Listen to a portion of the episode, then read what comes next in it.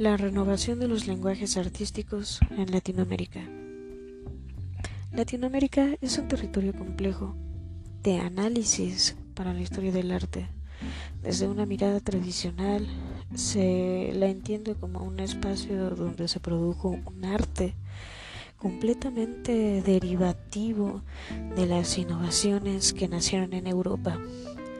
Esa mirada eurocentrista entendió que los artistas latinoamericanos produjeron obras de segunda categoría absolutamente derivativas, eh, mediatizadas por copias de mala calidad de las grandes creaciones que se realizaban en el viejo continente. Si bien es cierto que las relaciones con el arte europeo son innegables, es falso que el arte latinoamericano sea solamente una derivación de aquel.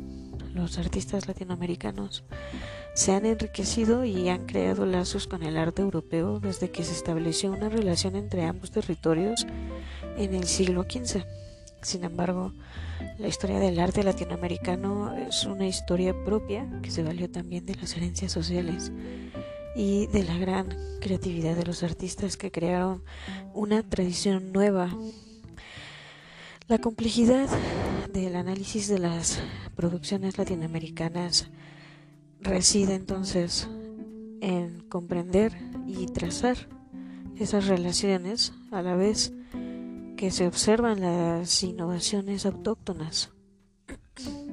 Hacia la década del 20 del siglo XX se observa en México, Brasil, Uruguay y Argentina la irrupción de algunos de artistas con propuestas renovadoras que llegaron para cambiar el panorama de lo que era habitual en las escenas de cada país. En líneas generales, se trató de un panorama de lo que era habitual en las escenas eh, para los artistas, que luego de una primera formación académica en su país de origen, se dirigen a Europa, a Francia, España o Italia, donde van a entrar en contacto con diversas culturas, vertientes de la vanguardia como el cubismo, el futurismo, el expresionismo y el surrealismo, que vamos a hablar de ellos más adelante, y de la vuelta al orden. A su regreso, eh, expusieron y difundieron sus nuevas ideas estéticas, generando interés del público, como así también rechazo por parte de las fracciones más conservadoras del campo artístico. Cierto es que en un mundo mucho menos conectado que el actual, las vías para que los artistas conocieran los avances que se producían del otro lado del océano eran pocas. La primera y principal era el viaje a Europa. Esto estaba reservado solo para aquellos que tuvieran los medios económicos y en la actualidad pues no es una diferencia. Por ejemplo, pues también para quienes ganaran mm, algunas becas que les ofreciera el Estado o, o alguna institución privada.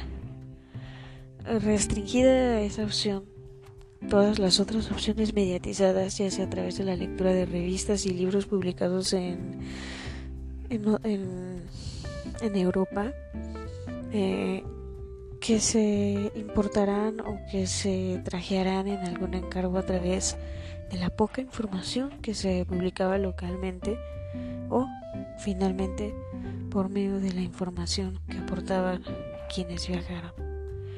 A esto debe sumarse la poca calidad de las fotografías, porque pues eran en blanco y negro y con una calidad de impresión mucho menor a la actual y esto dificultaba la experiencia real de las obras de arte.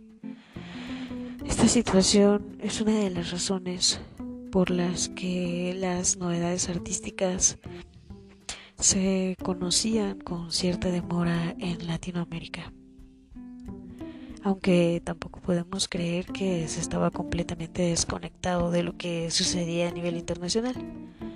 Solo por citar dos casos El Manifiesto del Futurismo se publicó en el Diario de la Nación de Buenos Aires unos pocos días después de su publicación original en el Fígaro del año 1909.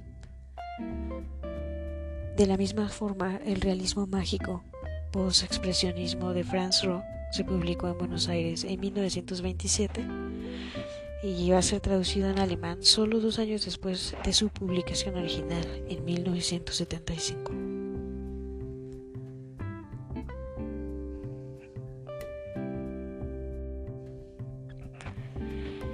La gran pregunta que busca responder a la hora de estudiar este periodo del arte latinoamericano es cuál fue la relación de los artistas locales eh, que pudieron establecer con las producciones europeas y si las producciones en los latinoamericanos se hicieron a destiempo con respecto a las propuestas europeas. Asimismo, se intenta desvelar este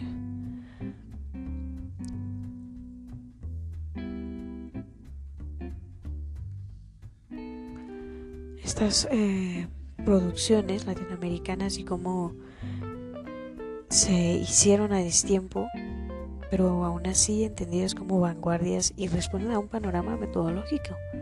En ese sentido, seguimos la propuesta de Beatriz Arlo, que sostiene que los lenguajes que surgieron en las latitudes son propios de una modernidad periférica. Esto se entiende en el calificativo periférico, para oponerse a hegemónico y por lo tanto eh, receptora, aunque no pasiva de las propuestas provenientes de Europa. Esa modernidad periférica es, además, ecléctica, ya que combina variantes que provienen de distintas tradiciones y búsquedas tanto extranjeras como locales. Por otro lado, estos grupos latinoamericanos se despegan de las estrategias más radicales de la vanguardia, que impugnan el lugar del arte en la sociedad burguesa, y al contrario, son moderados. Prefieren utilizar estrategias de inserción y filtración de, las nuevas propuestas hacia dentro de un campo artístico más que rechazarlo del plano. En consecuencia, los nuevos grupos son constructivos hacia el campo artístico, a diferencia de las vanguardias europeas que fueron destructivas.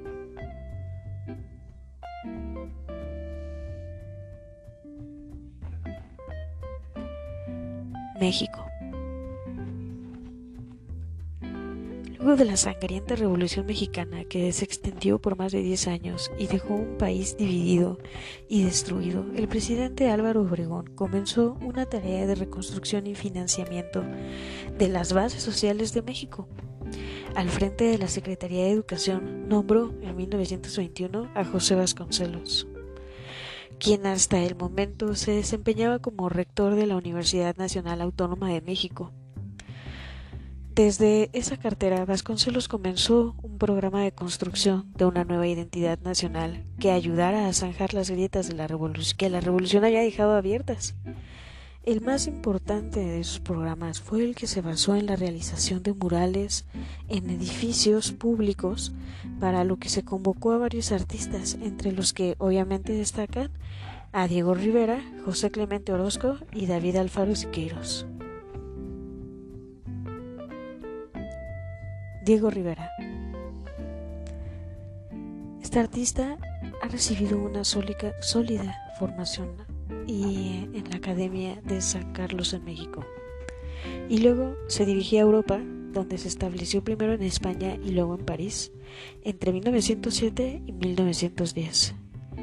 Un segundo viaje lo mantuvo en tierras francesas entre 1911 y 1920, donde se relacionó con los artistas cubistas y de vanguardia.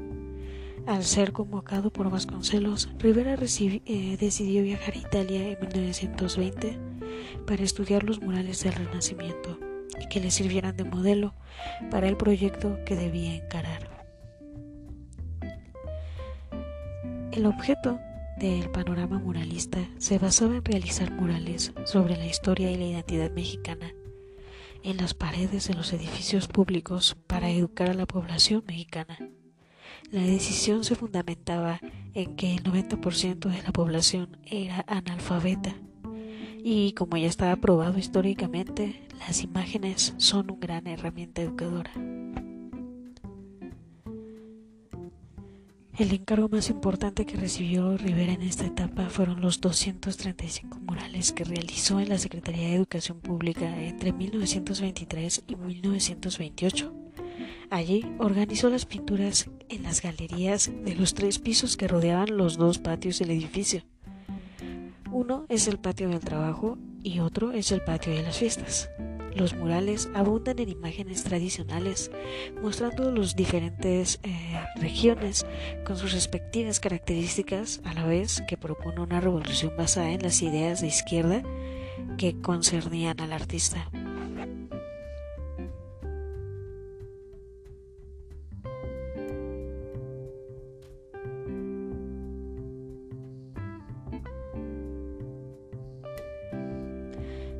Sus obras más importantes destacan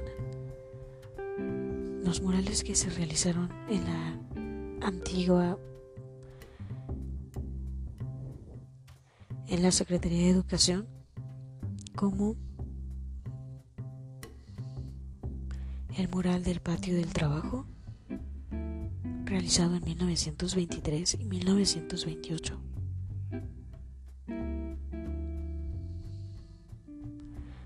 También el mural del patio de las fiestas.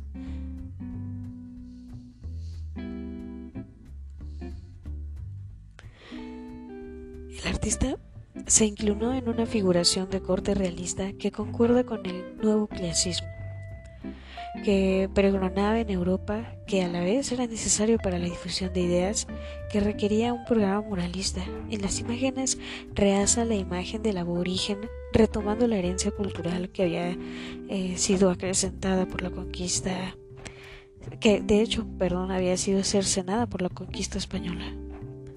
Por su parte, José Clemente Orozco recibe en 1923 el encargo de realizar murales en la Escuela Nacional Preparatoria, Colegio de San Ildefonso. El artista, que se había formado en la Academia Nacional de San Carlos, tiene una mirada mucho más oscura y trágica de lo humano. Alejado del marxismo dialéctico de Rivera, sus obras se caracterizan por ser complejas, composiciones dinámicas donde las formas están resueltas de forma sintética en una paleta acotada. Como por ejemplo Cortés y la Malinche, realizada en 1923. O Los Trabajadores. como también se puede observar la pintura La destrucción del viejo orden. El tercero de los grandes, de los tres grandes, es David Alfaro Siqueiros. En la figura de Siqueiros confluyen no solo el artista, eh, sino el militar que combatió durante la Revolución Mexicana.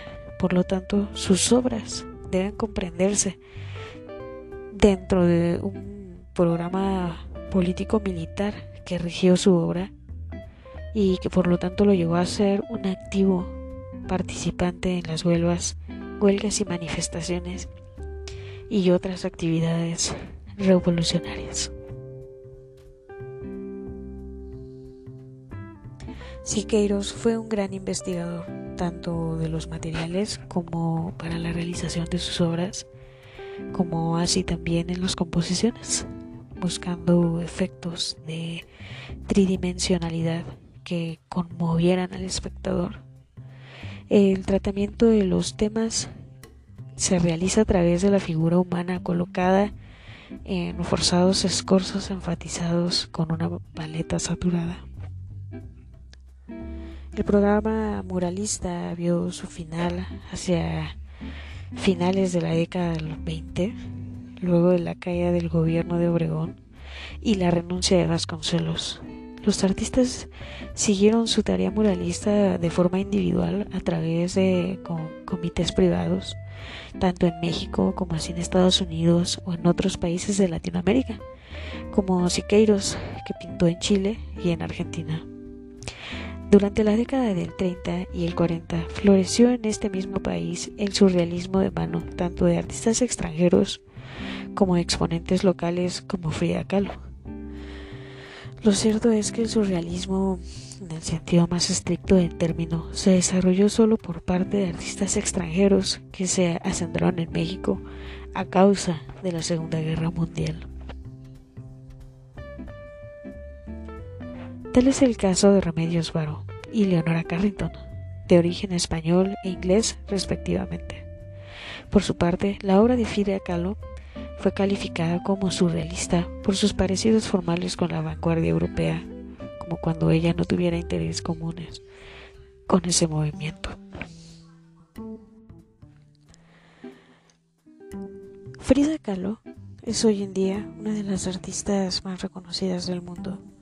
Ella se dedicó a la, pintura, a la pintura desde muy chica, pero no era su primera vocación solo se volcó a ella luego del fatídico accidente que sufrió en el año de 1925 y que marcó su vida desde ahí en adelante. Se casó con Diego Rivera en 1929 y lo acompañó en sus viajes por Estados Unidos, donde sufrió dos abortos espontáneos y se sometió a severas cirugías para mejorar el estado de su columna y, de su cadera por el accidente que tuvo. El dolor y el abandono por parte de Rivera produjeron una profunda depresión en Frida, que se fue plasmando en sus obras autobiográficas que fueron realizadas durante ese periodo. Las composiciones de esa época se caracterizan por mostrar escenas alejadas de la realidad más directa, donde aparecen seres surrealistas, elementos desproporcionados y textos explicativos. Las obras toman una tradición visual de los exvotos, un tipo de pintura popular muy común en México, que se hacía para ofrendar a los santos o a la Virgen María en agradecimiento por el cumplimiento de un pedido. En los exvotos se muestran milagros realizados por santos en los que las personas fueron curadas de enfermedades o salvados de la muerte. En el año de 1938, André Breton, líder del surrealismo, visita México y eh, traba una relación con la pareja Rivera Caló, el artista que ha fascinado con la obra de Frida, a quien califica de surrealista a la letra. El año siguiente, Breton realiza una exposición en París donde muestra ejemplos del arte popular mexicano, arte precolombino, exvotos, pinturas de la primera época de Frida Kahlo y fotos de Manuel, de Manuel Ávila Bravo. Álvarez Bravo, perdón. En 1939, Frida Kahlo se divorcia de Diego Rivera, aunque vuelven a casarse un año después, pero el regreso de la pareja también marcó un cambio en la relación que establecieron, ya que Frida Kahlo comenzaba a ser reconocida como artista tanto en Europa como en Estados Unidos, y ella marcó que los gastos de la pareja serían compartidos. Ese es el momento en el que nace una serie de, eh, de autorretratos orientados al mercado, donde la artista se muestra acompañada por los animales con los, con los que convivía en su casa de Coyoacán, monos, aves y perros, así como también flores, plantas y frutos. Ella se retrata con los vestidos típicos de la región de Tehuantepec. En las horas que desbordan el color y la vitalidad.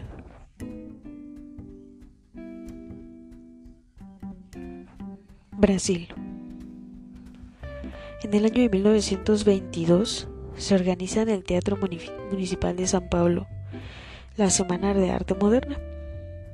una serie de exposiciones, conciertos y presentaciones donde se unen los artistas de todas las ramas de arte para mostrar una propuesta de renovación. Participaron el músico Héctor Villalobos, el pianista Guiomar Novaes y los poetas Mario de Andrade y Minote de Picha, entre otros. Este último escribe, el arte moderna, donde, influenciado por el futurismo avanzado, propone dejar atrás lo viejo, ya que el mundo ha cambiado, y debe entonces cambiar el arte. Ya desde el primer momento se observa un interés por traer el arte a la actualidad, como así también una búsqueda de identidad nacional. Unos meses después regresa a Brasil Tarsila do Amaral en 1886-1973, quien sería la más importante representación del movimiento de renovación moderna del país, junto con su esposo, el poeta Oswald do Andrade. Ellos dos van a presentar en 1928 el manifiesto antropófago, donde sostienen que toman lo extranjero moderno y lo hacen propio con la violencia de la antropofagia. Así, lo nacional, moderno, se nutre de lo externo para hacer algo nuevo. Argentina. El año cero para la renovación de las artes en Argentina, 1924, es cuando suceden tres hechos que dan espacio y origen a la difusión de nuevas ideas. El primero de ellos es la publicación del primer número de la revista Martín Fierro, en torno a la cual se unen escritores como Jorge Luis Borges y Oliviero Girondo y también artistas.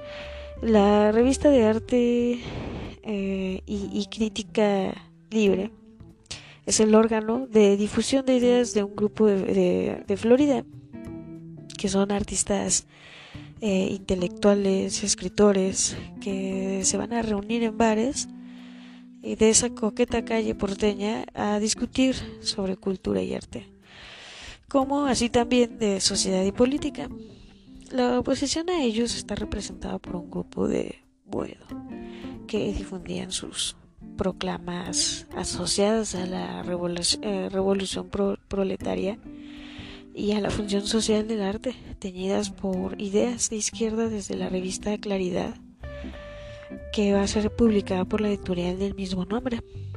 Los editores de Boedo, Leonidas Barleta, Álvaro Junque, Elías Caustelobo, eh, César Tempo, Roberto Mariani, entre otros, se asociaron al grupo de los artistas del pueblo con, Guillermo Facio Heber, que era Abraham Vigo, Agustín Riganelli, Adolfo Belog y José Arato, tanto por sus eh, coincidencias en sus ideas políticas de izquierda como por su programa estético que pensaba en un arte orientado hacia la revolución.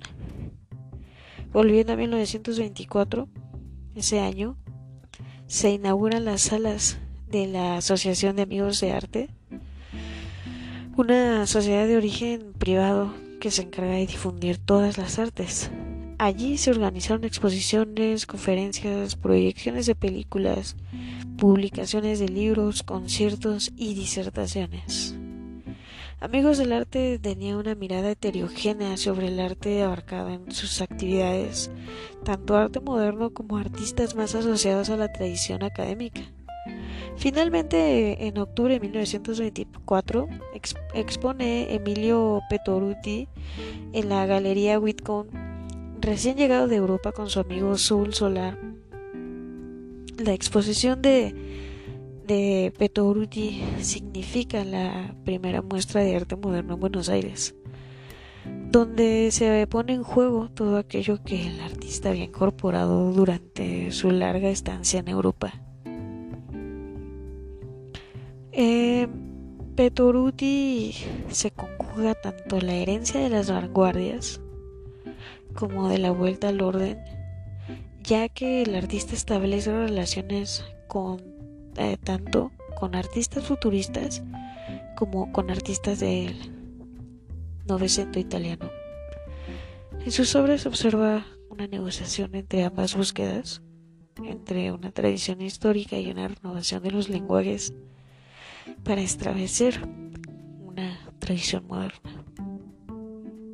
Sus composiciones observan resoluciones formales, herederas del cubismo, que conviven con formas más realistas. Desde la década del, 30 comienza a desarrollarse de nuevo un grupo de artistas imprincados en el realista del nuevo cuño que se denominó Grupo de París. Entre ellos contamos a Horacio Butler, Aquiles Badi, Héctor eh, Basaldúa, Alfredo Vigatti, Raquel Forner, Lino Enea y Antonio Berni. La característica que aglutina a este grupo heterogéneo de artistas es haber realizado un viaje de formación en París durante la década del 20 e ingresar activamente en el campo artístico argentino en los últimos años de la década o en los primeros 30. Muchos de ellos se formaron en los talleres libres que se brindan los artistas Odd Humphries y André Lotte y se empaparon allí del nuevo clasicismo imperante en Europa durante el periodo entre guerras.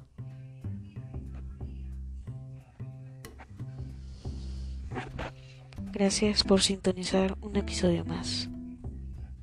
Hasta pronto.